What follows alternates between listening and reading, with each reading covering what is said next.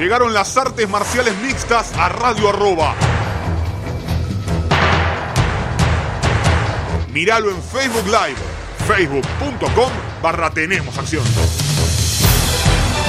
Se termina la música. Comienza Tenemos Acción.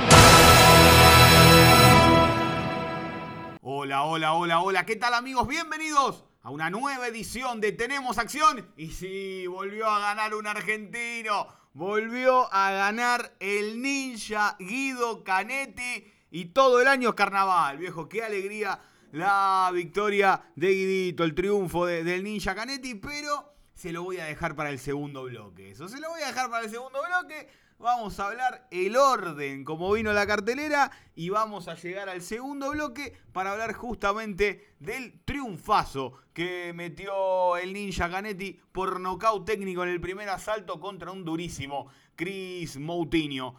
En la pelea estelar, a ver, Magomed Ankalaev le ganó por eh, fallo unánime luego de cinco asaltos a Tiago Marreta. Eh, a Marrete usando el juego con Marreta y Marreta me parece que aprovechó en eh, su momento las ganas que tenía de defender el cinturón eh, John Jones, no demasiado más que eso. Ankalaev 8-1 ahora en UFC, 8 triunfos consecutivos, 4 antes del límite y mete 3 victorias. Un Krylov Ozdemir Marreta que suman bastante, está 17-1 además como profesional y esa increíble derrota en los últimos segundos del último asalto de una pelea que tenía absolutamente dominada frente a Paul Craig.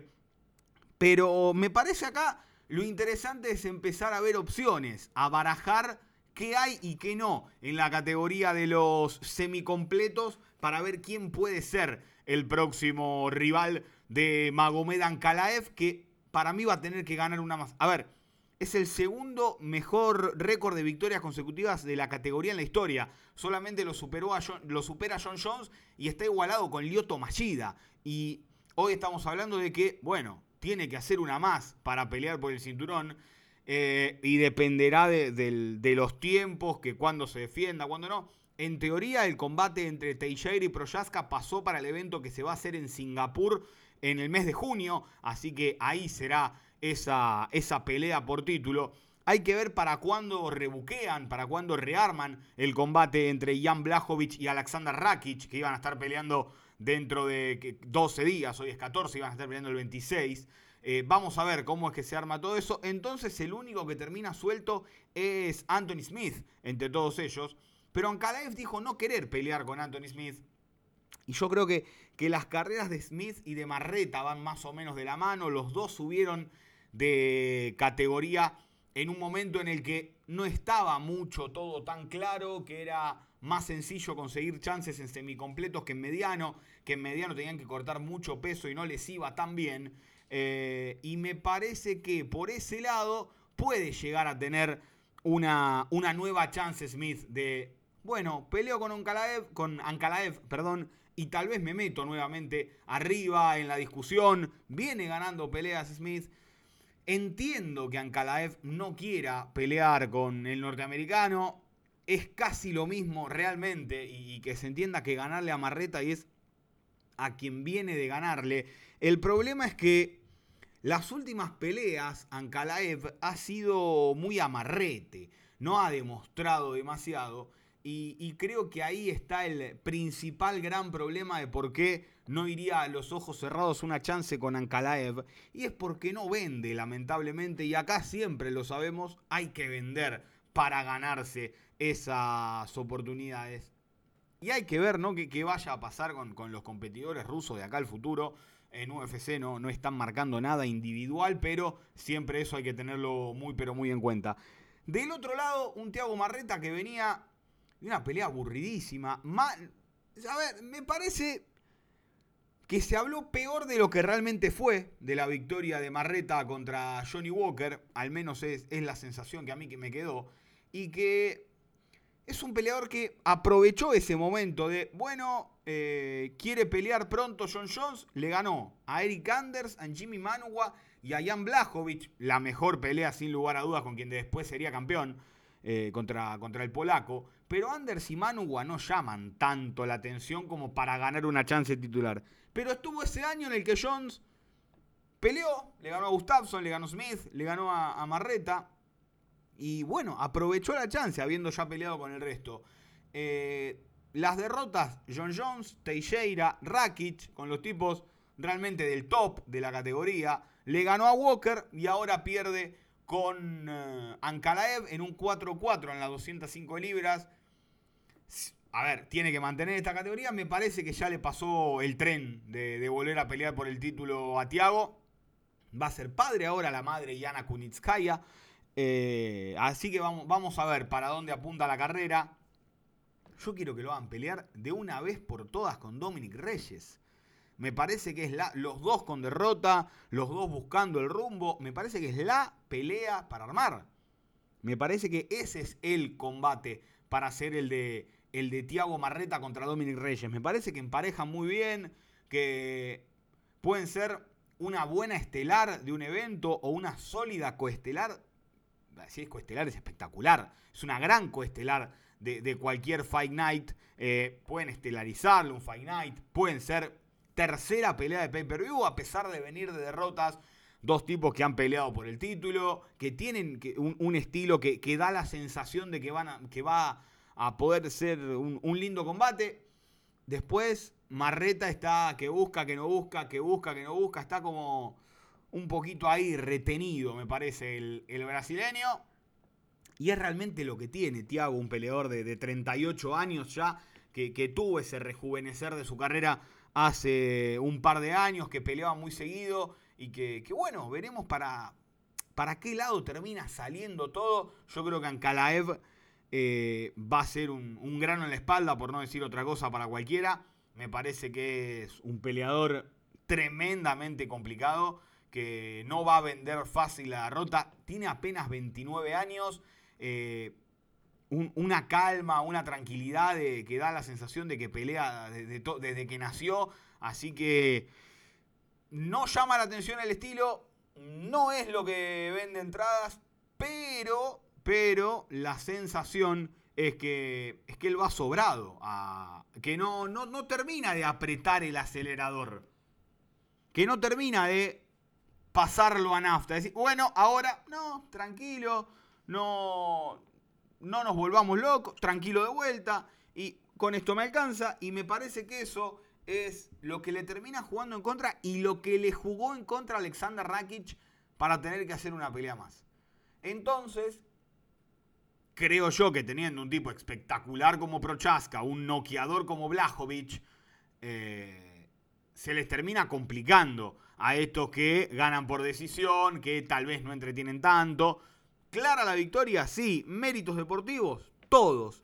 El mérito de cortar un ticket, difícil. Yo no te veo un Teixeira Ankalaev de estelar, un Proyaska Ankalaev de, de estelar, sino más bien de coestelar apuntalando a, a, una, a otro tipo de pelea por título. Me parece, es una sensación que tengo.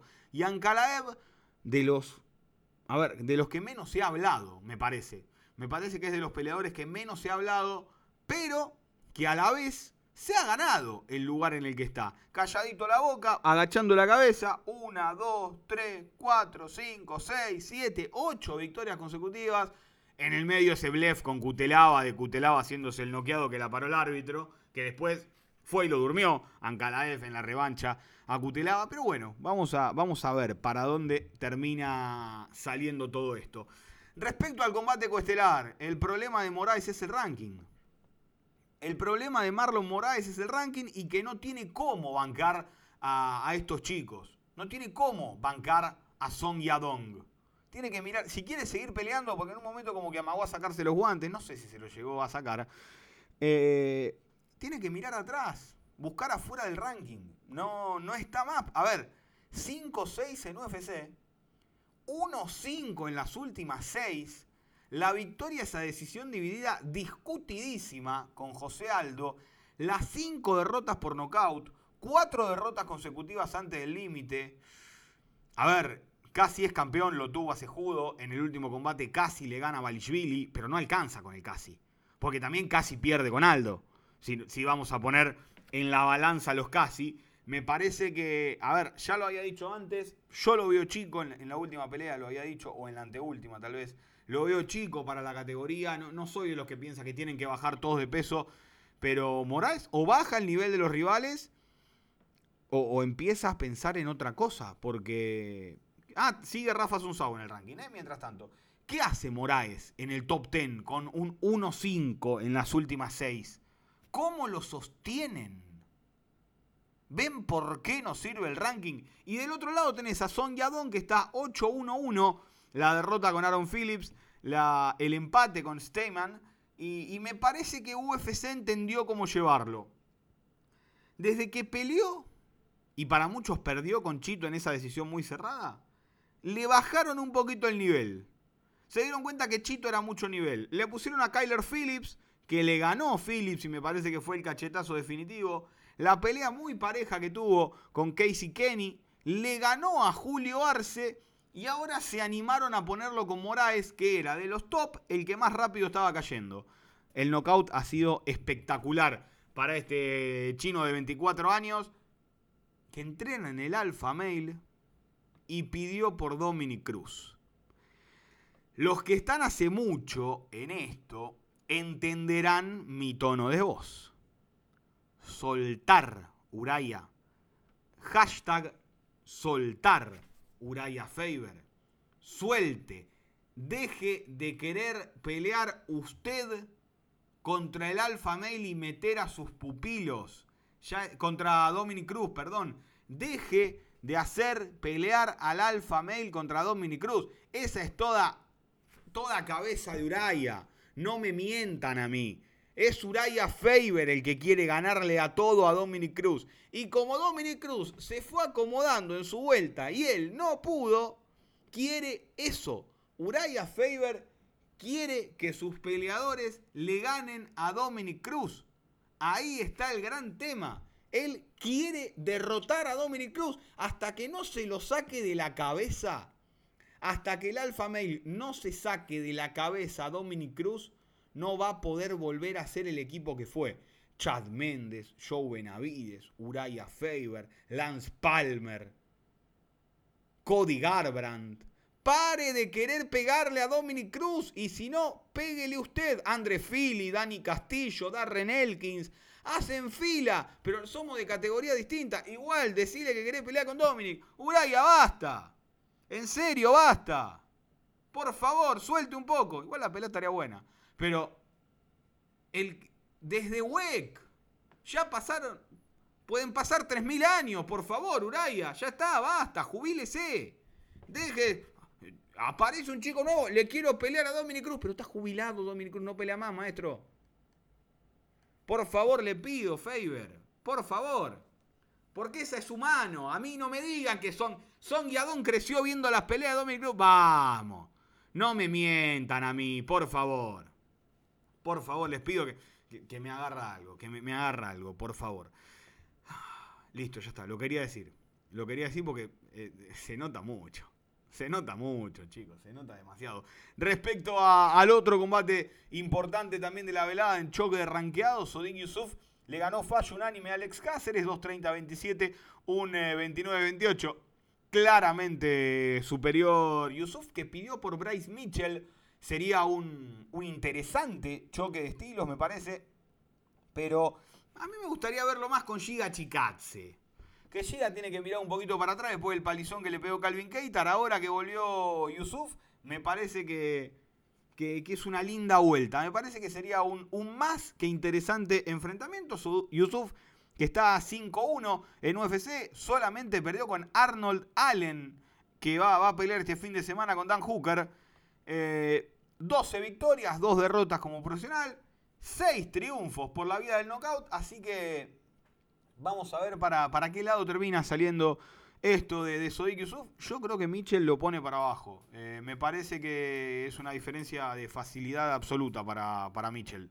Me parece que, el nivel hay una clara diferencia a favor de... Más después de lo que le hizo a Barbosa. Mitchell tiene que mirar un poquito más para adelante, me parece. Y Alex Cáceres, que tiene 33, que tiene 26 peleas en UFC. Hace 11 años que pelea en UFC, desde los 22 pelea. Yo no entiendo cómo nunca peleó con Andre Fili. Yo no entiendo cómo nunca cruzaron a Alex Cáceres con Andre Fili. No entiendo. No, no entiendo. Busqué, busqué. Esto no pelearon. No, no pelearon.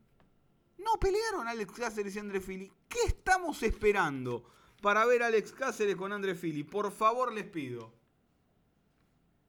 ¿Qué estamos esperando? De verdad. De verdad. Me parece que, da todo para que además sea un peleón. No recuerdo. Y lo busqué. No peleó con Philly. Este, no pelearon nunca. Después, eh, en el otro combate, Khalil Rantry contra Carl Robertson. ¿Qué le pasa a Rantry? ¿Por qué no sale como en el segundo round siempre?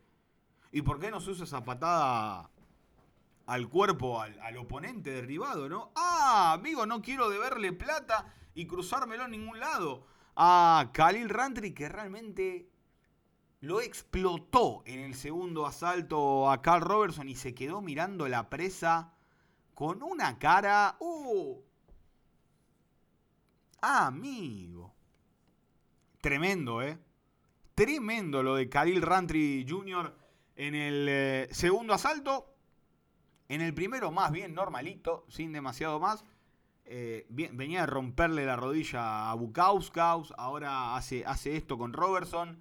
El tema es que ya sabemos lo que es, lo que es Khalil Rantry. Ya, ya lo tenemos demasiado claro. Sabemos que una buena, dos buenas, tres malas, una buena, otra buena, otra buena, otra mala. Me parece que, que por ese lado va, a estar complicado. Me gustaría verlo con el ruso Maxim Grishin. En lo que sigue Robertson. Yo no entiendo en Robertson empezó la resurrección de Teixeira. Robertson le metió un knockdown a Teixeira. No le ganó de milagro a Glover, que hoy es campeón.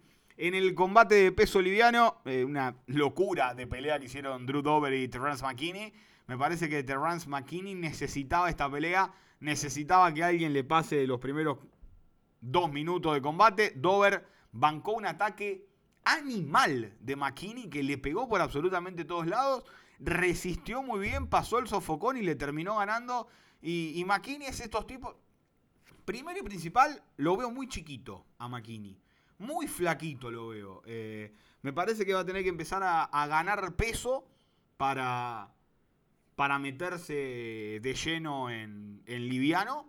Me parece que es chico para liviano y no creo que le dé para bajar a pluma. Al, menos no, no, lo sé. Pero lo vi, lo vi muy chiquito comparado con Dover, que no es un ligano tan grandote. Al menos es lo que me parece a mí. Y esta pelea le va a ayudar muchísimo, porque sabe que no se tiene que quemar. yo creo que él sintió que la pelea estaba terminada. Que, la pelea la había ganado y no le terminó saliendo para nada bien este, esta apuesta de tomar la pelea con 15 días. En realidad, él ganó hace 15 días, tomó la pelea con una semana de anticipación. Quedó demostrado que tiene mucho poder, pero tiene que calmarse, tiene muchísimo tiempo por delante y, podemos llegar a tener a, un pibe interesante. Ganar masa muscular, cortar un poco más de peso, sería, sería importante porque ya les digo, lo veo, lo veo chico para, para la categoría, pero tiene todavía cómo ir armándose, qué necesita, qué no. Y esta pelea es una que necesitaba. Eh, Tal vez la podía haber encontrado dentro de dos o tres peleas si no tomaba el combate con corte aviso. Y me parece que, el intento en este caso es, es, válido. Del otro lado, tenemos un Drew Dover con un 10-7 y un combate sin decisión en UFC. Que llegaba con dos derrotas consecutivas, dos derrotas duras consecutivas ante Makachev y Riddle. Y me parece que se puede acomodar en, la categoría nuevamente como un probador eh, o al menos para dar buenas peleas. Drew Dover es un, peleador más que entretenido. Me gustaría verlo con, con Moicano o con Bobby Green. Los dos vienen de, caer, uno con dos años, el otro con Makachev, pero me parece que, que emparejarían bien en una, en una pelea Dover con Moicano y, Bobby Green, cualquiera sea de los dos.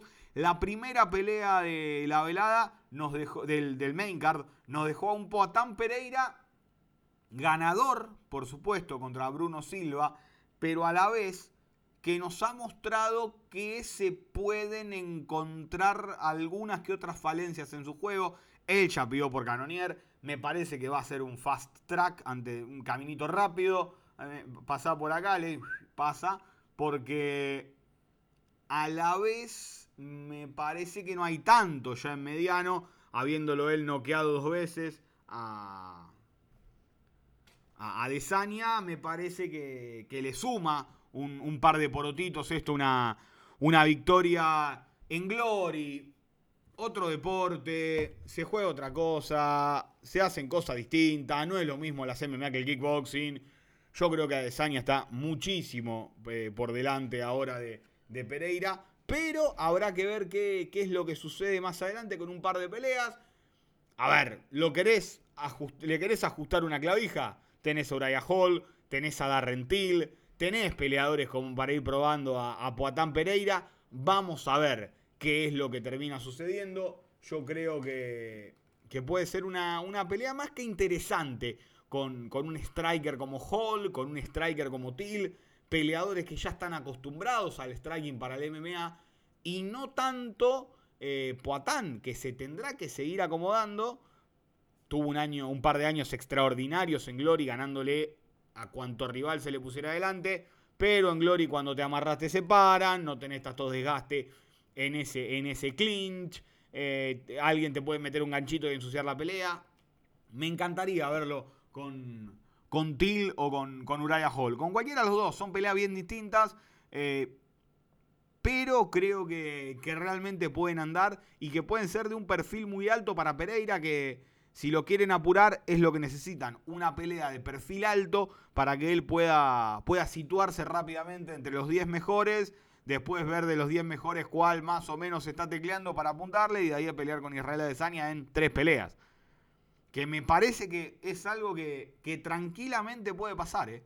Me parece que, que Poatán, con, esto de que Adesanya no le ganó nunca en las peleas que hicieron, eh, puede, puede reforzar un personaje como para tener esa, esa oportunidad. Y Bruno Silva estuvo a la altura, no creo que haya sido 30-27 la tarjeta, para mí algún roundcito le pudo haber sacado. Fue una pelea muy pareja, pero sí hay que reconocer que, el ganador y claramente fue Alex Pereira. Vamos a ir a una pequeña pausa, ya saben, un, escape musical de 5 segundos, un corte y una quebrada, dirían en, la antigua televisión, pero vamos a irnos para hablar un poquito de Guido Canetti, de la derrota de Sabina Mazo y de todo lo que nos dejó este UFC Vega 50 entre Ankalaev y Thiago Marreta. Dale. Continuamos con el eh, segundo y último bloque de Tenemos Acción y ahora sí, y qué lindo que es esto, qué lindo es poder hablar de, de un triunfo de un eh, peleador argentino, me refiero a Guido el Ninja Canetti, que en la segunda pelea de la velada le ganó por nocaut técnico. En el eh, primer asalto a Chris Moutinho, 2 minutos 06, 2 minutos 07 eso acusaba el reloj para la primera victoria de Guido por nocaut en casi 10 años. No ganaba creo que desde septiembre de 2012 y él, y él mismo lo dijo. Qué lindo es esta sensación de vuelta. Guido que le había ganado en agosto de 2015 como visitante a Hugo Viana, que le había ganado en mayo de 2018 como visitante a Diego Rivas y que de ahí en más no había podido ganar. Habían pasado casi cuatro años del último triunfo de Guido, que cambió, cambió mucho. Se lo había notado en la última pelea con Maná Martínez, que este cambio de, entrenar en Argentina, de demostrar que se puede estar a la altura peleando y entrenando en Argentina. Eh, él siguió dando clases, incluso hace 15 días fue a México, que 15, 20 días, 15 días creo que fueron, que fue a México a hacer de esquina de Bruno, entrenó un poco en México, Bruno se quedó en México, él volvió. Me parece que eh, demuestra, junto a Nico Risque, junto a Brunito, junto a Lucho Correa, demuestra que la preparación se puede hacer acá y se puede estar completamente a la altura. Después veremos si en algún momento un, un argentino tiene que pelear con un top 10 y le sirve quedarse acá o no pero eso te lo da la experiencia, te lo da todas las veces que Guido peleó en UFC, eh, te lo da el, tiempo de, entrenamiento afuera, allá tal vez tenés más, más variantes de sparring, pero estando en Argentina, entrenando en su gimnasio en Our Town, eh, haciendo striking con Nico. Él, agradeció a todo, Jiu-Jitsu con Lucho Correa. Eh, en Argentina se puede, al menos en un nivel se puede. Y me parece que, que eso es lo más destacable, lo, lo que hay que rescatar justamente, a pesar de todo, de que el resultado por supuesto está está muy bien. Eh, Guido mucho tiempo estuvo entrenando en el Alfa Mail, ahora e, es, muy caro irse a entrenar afuera, es muy complicado irse a entrenar afuera. Eh, Guido tiene que cubrir su gimnasio, tiene una familia. Me parece que, que es recontravalorable lo que hizo Guido, que es el peleador más veterano en ganar en 135 libras en UFC. Lo vamos a empezar a poner a Canetti en la banda de los viejitos piola, viejo. 42 años, Guido, pero eh, un corazón tremendo, unas ganas de seguir tremendas. Hoy hablaba con él a la mañana y, me dijo, que venga lo que venga ahora. Que venga lo que tiene que venir. Yo ya sé lo que tengo que hacer para ganar. Ya lo había demostrado con Maná Martínez. Ya lo había demostrado con Maná Martínez. Que este, esta preparación en Argentina le iba, le iba a rendir frutos más adelante. Tuvimos miedo. No vamos a decir que no. Dijimos esta tal vez haya sido la última, pero tenemos que festejar porque esto no es fácil. Eh, estuvimos muy mal acostumbrados en un momento con las victorias de Santiago, con eh, las dos victorias de Pepi. Guido es el segundo peleador argentino con más triunfo en la historia de UFC. Y son tres. Eh, me parece que eso lo tenemos que destacar. Santiago está cortado, obvio, arriba, lejos. Pero me parece que hay que valorar eso. Que hay que valorar que no se gana todos los días. Y me parece que eso lo, se había perdido.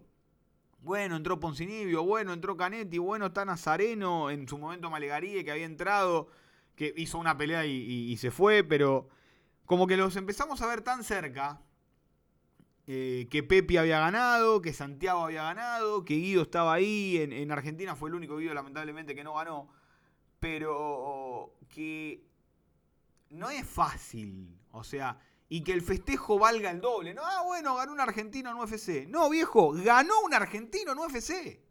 No pasa todos los días. No pasaba, no pasaba de que Santiago le había ganado a Miguel Baeza. En el medio eh, Pepi, en el medio Marce, en el medio Silvana. ¿Entienden a, a lo que quiero llegar? ¿Entienden? O sea, no digo que hay que conformarse con poco, pero hay que festejar cuando se gana. Y hay que apoyar cuando se pierde. Y hay que poner el hombro cuando se pierde. Porque estando acá es más fácil perder que ganar. Por más que Guido haya demostrado que se puede ganar. Desde acá es más fácil. Tenemos todas las de perder acá. Tenemos todas las de perder. En todo sentido. En todo sentido. Yo no me imagino a Holloway administrando su gimnasio. Digo Holloway, ¿no? No me lo imagino a Peter Yan administrando su gimnasio, viendo quién, quién va, quién no. Dejo a Víctor y le mandamos un abrazo grande a Víctor Borda. ¿Entienden a lo que voy? Es, vale, todo vale, es, cuesta más acá y vale más cuando se obtiene el resultado que uno quiere. Y hay que disfrutarlo, viejo. Hay que, loco, ganó en UFC. Él, Poncinibio y Pepi, Staropoli. No es fácil, ¿eh? No es fácil. Si fuera fácil habría muchos más. Si fuera fácil, no seríamos contando los días hasta ahora que, lo, próximo marcado. A ver, Santiago por ahí habló de una chance en mayo, si no lo próximo marcado es Silvana en junio, si mal no recuerdo. No es fácil. Y ese mal acostumbramiento, ese árbol que tapó el bosque, nos hizo creer que éramos los mejores porque teníamos un top en todas las categorías. Mosca, gallo, pluma, liviano, welter, mediano, semipesado, pesado, paja femenino, mosca, gallo, pluma, 12 categorías. 12 categorías. Teníamos un ranqueado, tenemos un ranqueado y somos los mejores. O sea, uno solo. Y no, no, ahora tiene que. Perdió con este, perdió con. No, viejo, y. Apoyemos. Apoyemos. Porque son más lindas las victorias si apoyamos siempre y, y no salimos en redes sociales a criticar. Leí, eh, ¿por qué sigue en UFC? ¿Qué le pagás vos el sueldo, maestro? ¿Qué te molesta? Ni que fuera Samalvi, que está a 1.144 en las últimas 145 peleas que hizo. ¿Entienden? O sea, y acá es cuando uno dice, mirá qué lindo que era ganar. Mirá qué lindo que era festejar la victoria de un argentino por nocaut. Nocaut de un argentino, el último, Santi Poncinibio y Anil Magni, acá en el Parque Roca. ¿Se acuerdan? Qué lejos que quedó el UFC Argentina. No, bueno, ahí fue el último nocaut de un argentino. En el medio dos decisiones nada más. Porque no, cuento la, de Pepi más temprano ese día, ¿no? No había noqueado más un argentino. Disfrutemos de estas pequeñas, grandes victorias. Una victoria. Eh, otro decía, bueno, Chris Moutinho no será tanto. ¿Y qué me importa? Estaba ahí, había que ganarle a Moutinho. Como si hubiera estado otro, había que ganarle a otro. Pero aprovechemos eso, disfrutemos eso que pasa poco. Casi que no pasa. Cuatro años, casi, tres años y medio del último knockout. hay que empezar a disfrutar de esas cosas. Y no hay que... Porque ya lo otro... Bueno, O'Malley tardó tres rounds, Guido lo hizo en uno. No me importa. No me importa. No, no, no es matemática el MMA. No es matemática el MMA. Y que, se haya hecho 100% en Argentina, a mí me da, me da un poquito más de orgullo. Así que, ¿qué viene? Lo que sea, como dijo Guido. Que venga lo que venga, ya está. Que venga lo que venga. Eh, y que sea lo que tenga que ser. Pero Ojalá que no tarde tanto la próxima. Ojalá que, la próxima no tarde tanto porque, porque sé que Guidito la, estaba buscando y, con muchas ganas. Y del otro lado, tenemos a Sabina Mazo. Yo creo hasta casi un error haber tomado esa pelea. Miranda Maverick tiene el estilo necesario para, para molestar demasiado a Sabina y, la sacó por sumisión en el segundo round y la dominó en el primero con el derribo. Y me dirán, eh, bueno, hay que estar en UFC hay que agarrar lo que te mandan. Tres derrotas consecutivas, Alexis Davis en 135, después Agapova y Maverick. Eh, y uno ve cómo terminó Agapova su último combate y empieza a sonar. Uy, che, qué, bronca. Eh, eh, hay que ver, hay que ver. Ojalá, ojalá Sabina pueda tener una, una nueva oportunidad. 24 años, es chica, tiene muchísimo por crecer. Me parece que, esos dos knockouts brutales que metió en el FA terminaron precipitando el camino de Sabina UFC. Ganó, sí, bien, tres victorias, cuatro derrotas. Tres derrotas consecutivas es, es difícil. Ojalá que, Sabina pueda tener una, una nueva oportunidad y que... No, no sé. Era difícil la pelea. La verdad que, era una pelea muy, pero muy complicada. Párrafo aparte, Damon Jackson contra Camuela Kirk en el error que comete Camuela Kirk en querer venía de zafar de un triángulo cerrado de brazo y le abrazó la cabeza cuando no iba a poder cerrar una guillotina nunca y lo terminó finalizando Damon Jackson. Yo no entiendo cómo no pelearon Damon Jackson y Darren Elkins aún. No, no lo entiendo, me parece que es la pelea para hacer. Tremenda voltereta de Cody Brandage sobre Dalcha Lungiambula. Le estaba pegando por todo Lungiambula, pero por todos lados. La única chance que tenía Cody Brandage de, ganar era que Lungiambula vaya por un derribo y que haga una guillotina. ¿Qué es esto? Dijo, permiso. Y se metió solo en una guillotina Lungiambula. Que si pelean 99 veces, 99 veces más, les gana las 99. Pero la que pelearon la terminó ganando Cody Brundage. Después también eh, buena, buena vuelta de Murtazaliev, que tenía la, pelea complicada y la termina ganando con una rodilla voladora contra Tafun Inchuku y Bayarrat. Bayarrat, no, me anoté todos los resultados. También le ganó muy bien a Trevin Jones, una pelea dura para el debut del afgano dentro del octágono. Es una pelea muy complicada a Trevin Jones, que recordemos, si no hubiera sido por un doping positivo, le ganaba Timur Valiev que es un tipo más que duro. Respecto a el UFC en Inglaterra, eh, quería marcar, dije voy a marcar las tres mejores peleas. Marqué nueve y creo que me quedé corto. Volkov, Alexander Volkov contra Thomas Aspinal, la pelea estelar, gran oportunidad para el inglés, gran oportunidad para Aspinal. Vamos a ver cómo levante el experimentado Volkov. Dan Hooker que vuelve a las 145 libras y se mete con Arnold Allen. Mirá que había rivales Hooker, ¿eh?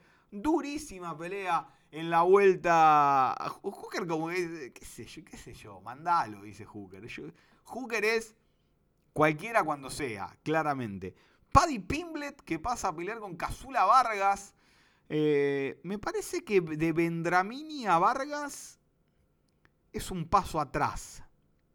No sé si UFC todavía confía en Paddy Pimblet, eh, pero es la sensación de Inglaterra y evidentemente lo quieren ver noqueando. Ojalá que Casula le dé un buen combate y quién te dice que no, no meta una sorpresa el eh, mexicano Casula Vargas. Esta es rara, choque de rusos. Hay que ver si, si Volkov, si Abdurakhimov y Pavlovich llegan. Eh, Yamil Abdurakhimov contra Sergei Pavlovich. Eh, muy buena pelea también, a ver qué, de qué está hecho Pavlovich eh, respecto a, defensa de, derribo contra Abdurakhimov, que te va a ir a, complicar la pelea. Vamos a ver qué, qué, es lo que termina sucediendo. Nikita Krylov contra Paul Craig, tremenda pelea en peso semicompleto. Y eso es como para arrancar el main card. En las preliminares tenés a Jay Herbert contra Ilia Topuria que va a estar eh, peleando en la división de peso liviano por primera vez en su carrera en UFC. Un, buen striker, Jay Herbert, pero me parece que está hecho y derecho para que Topuria se lo lleve puesto. Peleón, pero recontra peleón entre Jack Shore y Timur Valiev. Eh, de acá a dos años, un año esta pelea era entre dos top ten. Jack Shore, Timur Valiev es un recontra peleón Después este chico Mokaev, eh, que va a debutar en UFC, de, muchos pergaminos en el MMA amateur, enfrentándose a Cody Darden. Y va a arrancar la velada Nathaniel Good contra Vince Morales. O sea, como para arrancar. De, tirarle a Nathaniel Good, que la gente esté bien arriba, que no se lo pierda, que va a ser la primera pelea en Inglaterra en muchísimo tiempo. Recordemos que el primer evento cancelado de UFC por el COVID fue en Inglaterra, que iban a estar peleando Leon Edwards contra Tyron Woodley. Hasta agarraron una pelea se la mandaron a Cage Warriors.